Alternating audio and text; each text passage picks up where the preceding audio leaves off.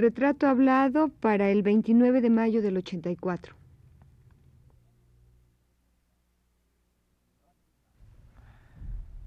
Radio UNAM presenta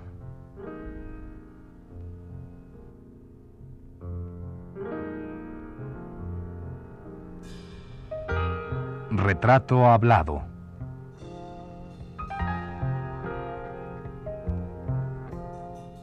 Félix Pita Rodríguez. Un reportaje a cargo de Elvira García.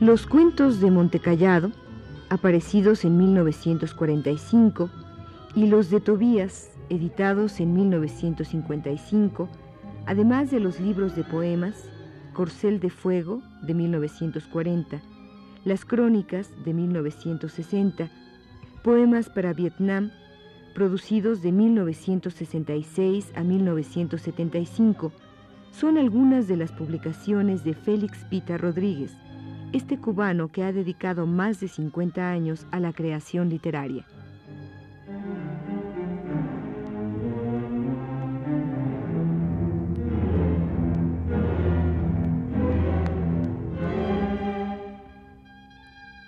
Los libros mencionados anteriormente son los que más claramente definen el paso de Félix Pita por las diversas etapas de las letras.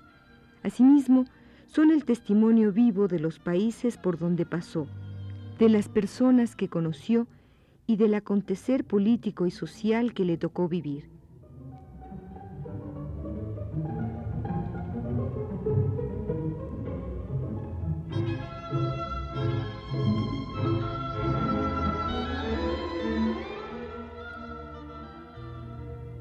Bueno, en primer lugar, la vida vietnamita me, marca de una manera profunda todo sentido. Entonces considero que hay una obra que debe ser traducida, que debe conocerla el, pueblo nuestro. Y hago la primera versión española de la obra poética de Ho Chi Minh.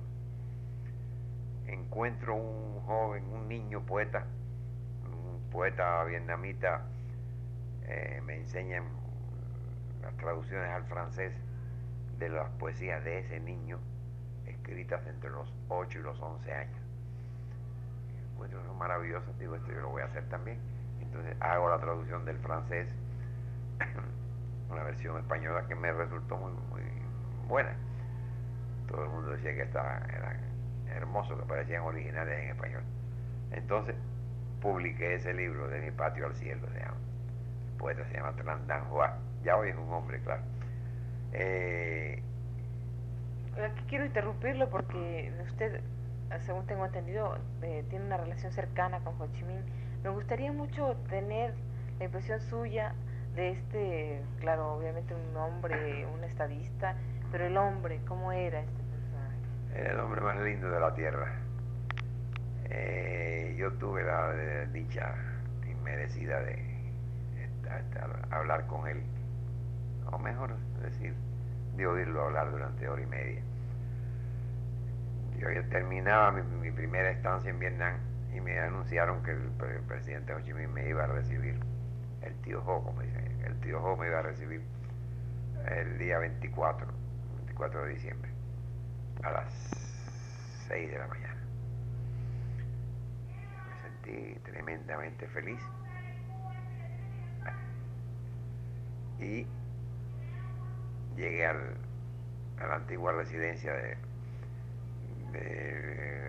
¿cómo se llamaba aquello? El residente general francés, en aquel palacio que es donde se suponía que vivía Ho Chi Minh. Pero él no vivía allí. Él vivía en una cabañita que había en los jardines de la residencia. Una cabañita pobre. Bueno, durante un rato, durante hora y media más o menos, lo oí hablar, me preguntó muchas cosas, se interesó mucho mi opinión sobre lo que acababa de ver en Vietnam en ese mes y medio que había llevado allí, casi dos meses. Y le dije que me tenía el propósito de traducir su poesía, su libro de poemas diario de prisión. Se manifestó muy agradecido y me dijo, ¿cómo fue que me dijo? Eh, me dedicó un, me firmó un, ejemplar de una traducción francesa de lo, del diario de prisión. Y quedó mirando así de pronto, decía, yo no sé cuándo yo cambié mi seudónimo, ni por qué adopté este. Y eso me dice, por cierto, que este libro han hecho, se han hecho varias traducciones, por ahí varias versiones, varias ediciones, y jamás me han pagado un centavo de derecho de autor. Digo yo, presidente, que la poesía es así. Entonces, ¿cómo, ¿de qué viven los poetas? De la prosa, presidente, de la prosa. Entonces me preguntó mucho sobre mis impresiones de Vietnam. Yo sabía quién era él, naturalmente. Yo había leído mucho sobre él, conocía su vida, conocía bastante lo que había hecho en aquel país desde fundar el partido, crear los cuadros, ganar la guerra de resistencia, crear el ejército, lo hizo todo en. Y lo que yo tenía delante me costaba trabajo eh, asimilarlo con aquel viejito que estaba sentado frente a mí, que parecía estar pidiendo perdón por vivir en el mundo. Eh, yo estoy aquí porque me pusieron aquí porque no tengo la culpa. Era la imagen más hermosa de la modestia, de la sencillez, casi de la humildad humana. No he visto jamás una imagen más hermosa de la grandeza del hombre, comparable con la de aquel anciano que estaba sentado frente a mí, que yo sabía lo grande que era, que yo sabía su dimensión humana cuál era, y que que actuaba y hablaba como, eso, como si estuviera pidiéndote perdón por estar en el mundo que no tenía la culpa de estar en él. Era la imagen más hermosa de la modestia y la sencillez. A partir de aquel momento yo supe ya para siempre que no hay ningún, no puede haber un hombre grande vanidoso, ni un hombre grande soberbecido, que el verdadero gran hombre es un hombre sencillo, simple, modesto. Eso me lo enseñó Ho. Creo que era su característica más hermosa.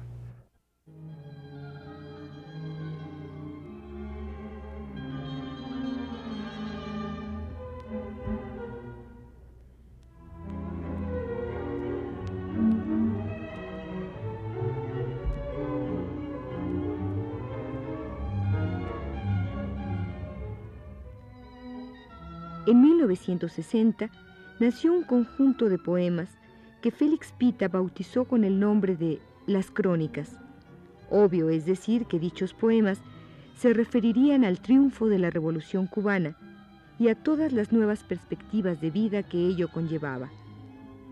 La emoción de aquel primer paso en el cambio social se refleja claramente en Poesía bajo consigna, el primer poema de las crónicas, ¿Quiere usted escucharlo con nosotros?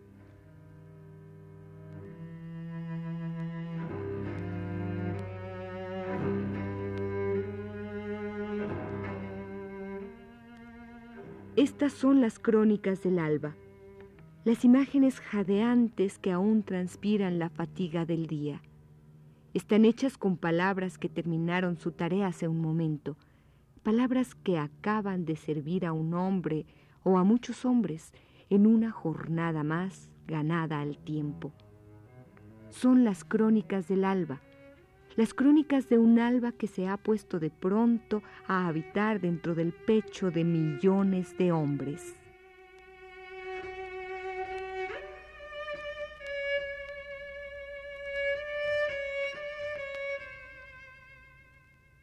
Tenemos una prisa tremenda una prisa de sobresaltos increíbles. Nos estamos jugando nada menos que todo lo que debe ocurrir mañana. De nosotros dependen cosas tan pequeñas y tan enormes como, por ejemplo, todos los niños que esta noche están brotando húmedos y gimientes del vientre de sus madres.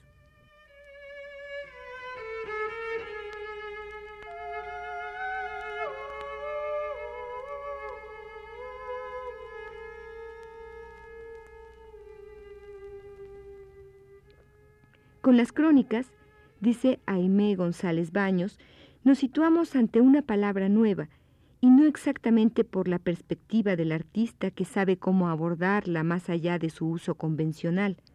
Aquí la cuestión está en que sirven para aludir a un mundo radicalmente diferente que crea la revolución y que genera una vida nueva.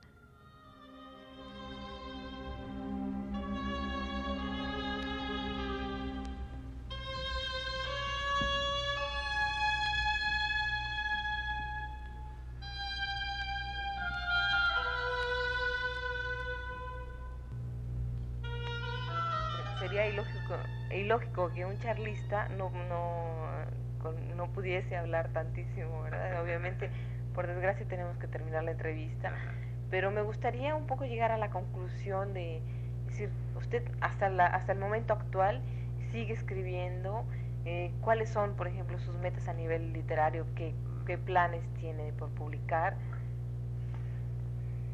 Mira, comencé diciendo de la dificultad que tengo en este momento con mis ojos y eso me está obligando a, adaptar un nuevo método para trabajar. Este es que tengo que apelar a la grabadora porque no puedo escribir. Eh, pero esto no va de ninguna manera a coartar ni a impedir que yo siga trabajando. Tengo que terminar el Aquiles Cerdán 18, que me quedarán 80 o 100 páginas por escribir. Eso va a ser lo primero que voy a terminar.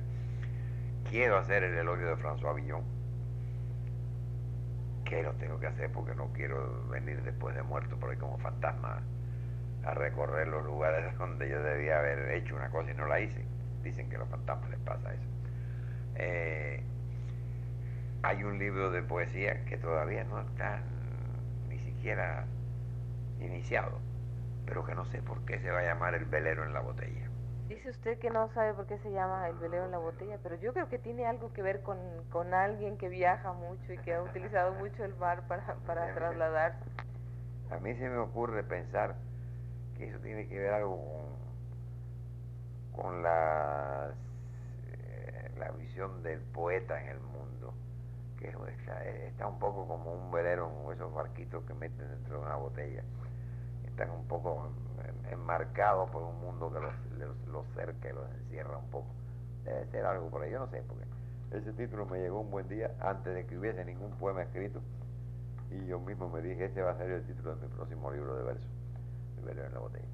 Perdone, pero ahorita también me recuerdo que en Veracruz hay unos veleros que están dentro de una botella. ¿No tendrán nada que ver con eso? No, no, en este caso no, porque esos veleros, esos barquitos los hacen muchos países, viejos marinos retirados, ¿no? Que tienen unos trucos para poder meter el barquito ahí adentro y armarlo adentro, que después la gente dice cómo pueden hacer eso.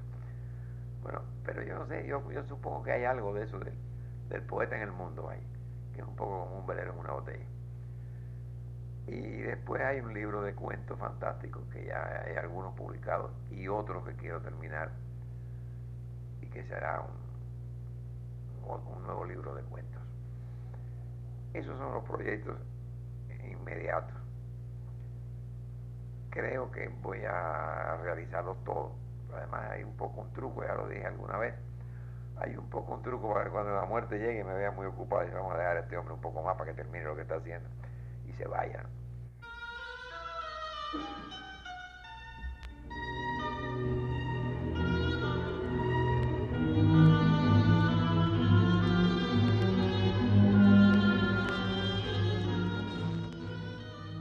De la experiencia personal que generó el conjunto de poemas Las Crónicas, nacieron, seis años más tarde, los Poemas para Vietnam, que el autor escribió de 1966 hasta 1975, después de un viaje largo y una estancia en Vietnam durante la lucha revolucionaria, y posteriormente el triunfo de este pueblo. De esta época destaca un poema cuyo título es Adiós Bac Ho, que Félix Pita escribió precisamente cuando Ho Chi Minh, líder del pueblo vietnamita, muriera. Un fragmento de este poema dice así.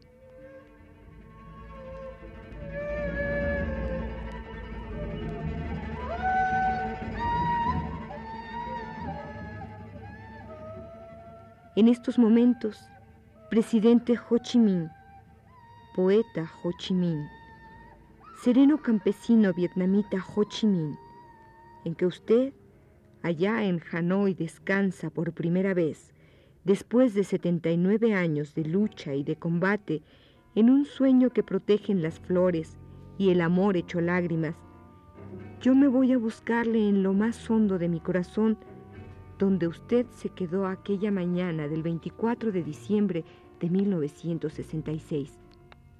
Voy a buscarle allí, presidente, porque no puedo aceptar que esté, como sé que está, inmóvil y callado, y sumiendo en el estupor más grande a 30 millones de hijos que jamás pensaron que Bac Ho podía morir un día.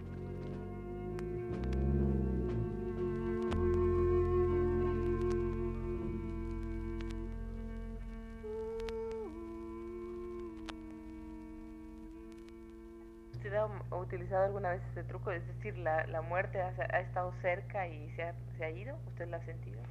Bueno, yo creo que eso, yo no lo he sentido, pero creo que es posible que ocurra. Que es posible que eh, uno logre burlarla inteligentemente haciendo esto que parece un chiste, pero que no lo es. Dándole a entender que no es tiempo todavía que me deje terminar una cosa que estoy haciendo. Y creo que sí, creo que es posible que se logre el misterio me fascina, lo desconocido me, arrebata. Eh, el mundo de las brumas y las nieblas es mi mundo, a pesar de que soy una cosa tan concreta como un escritor comunista. Sí es una contradicción.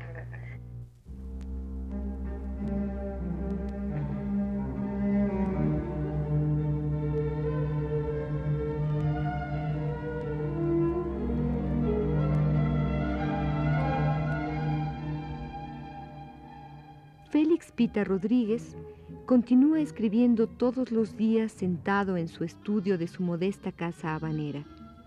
De sus recientes producciones están los libros de poemas Historia tan natural y Tarot de la Poesía, escritos en 1970 y 72 respectivamente.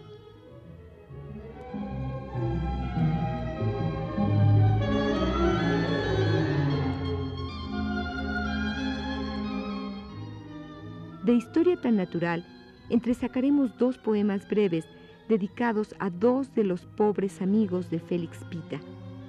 Los pobres amigos de don Félix Pita son nada menos que aquellos poetas, algunos calificados como malditos.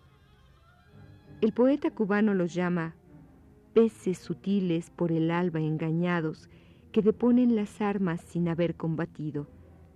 Son de la estirpe fina, de los siempre vencidos, mas nunca derrotados, que laboriosos arman los sueños no soñados.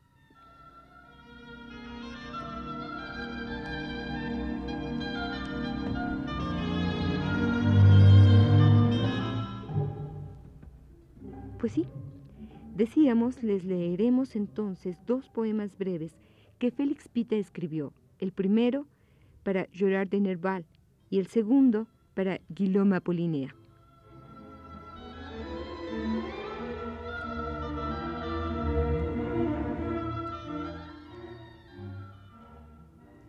Pobre rey de Aquitania de la torre abolida, tanto jugar con fuego y te quemaste.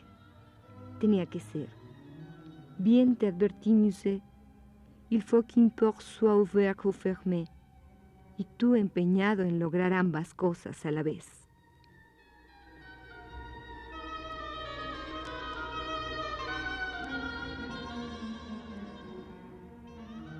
Quisiera no disparar contra sí mismo, pero a veces el vivir se le pone de través.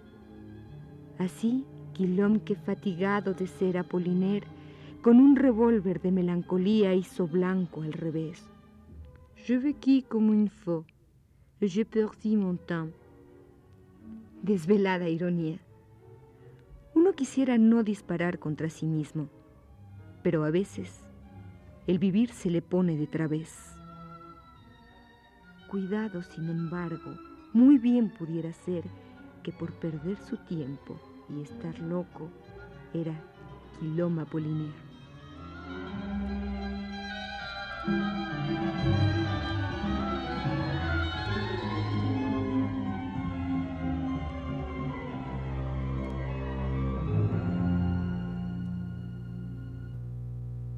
Hay una palabra que es satisfecho que a veces yo uso en este tipo de entrevistas, pero posiblemente no sea la, la más adecuada.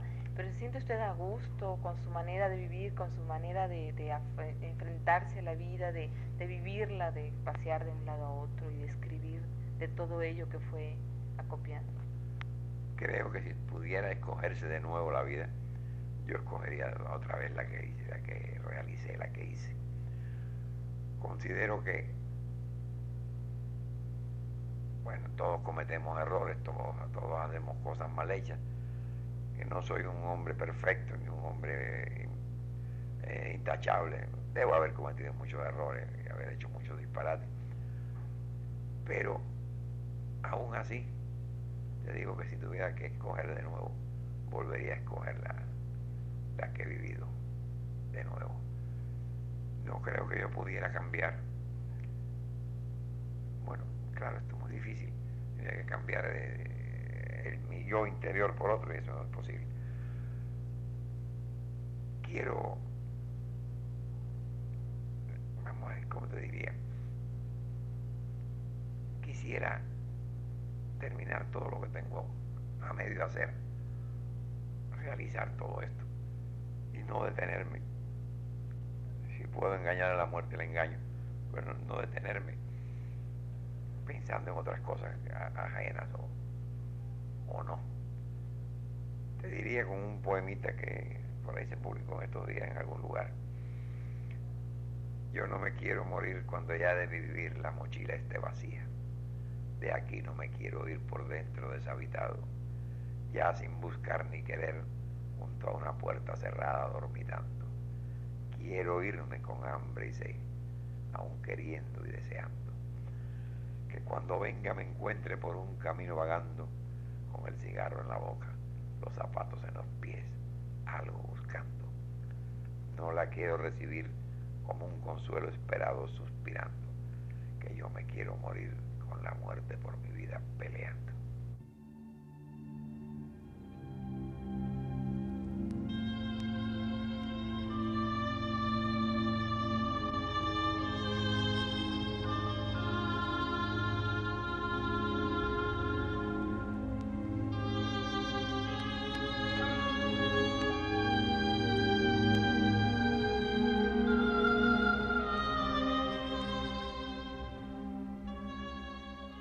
Esta fue la quinta y última parte de la serie dedicada al poeta y cuentista cubano Félix Pita Rodríguez. Gracias por su atención.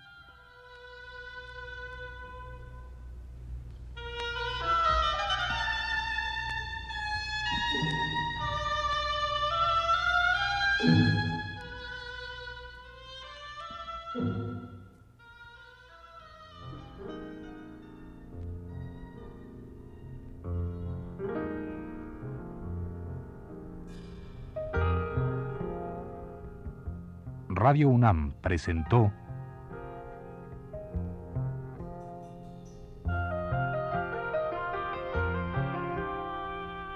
Retrato Hablado. Félix Pita Rodríguez.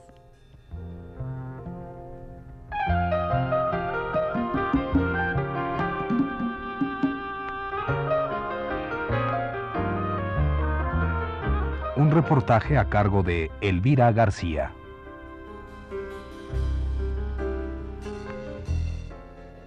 Realización técnica de José Gutiérrez. Lectura de Carlota Villagrán. Una producción de Radio UNAM realizada por Teresa Solorio.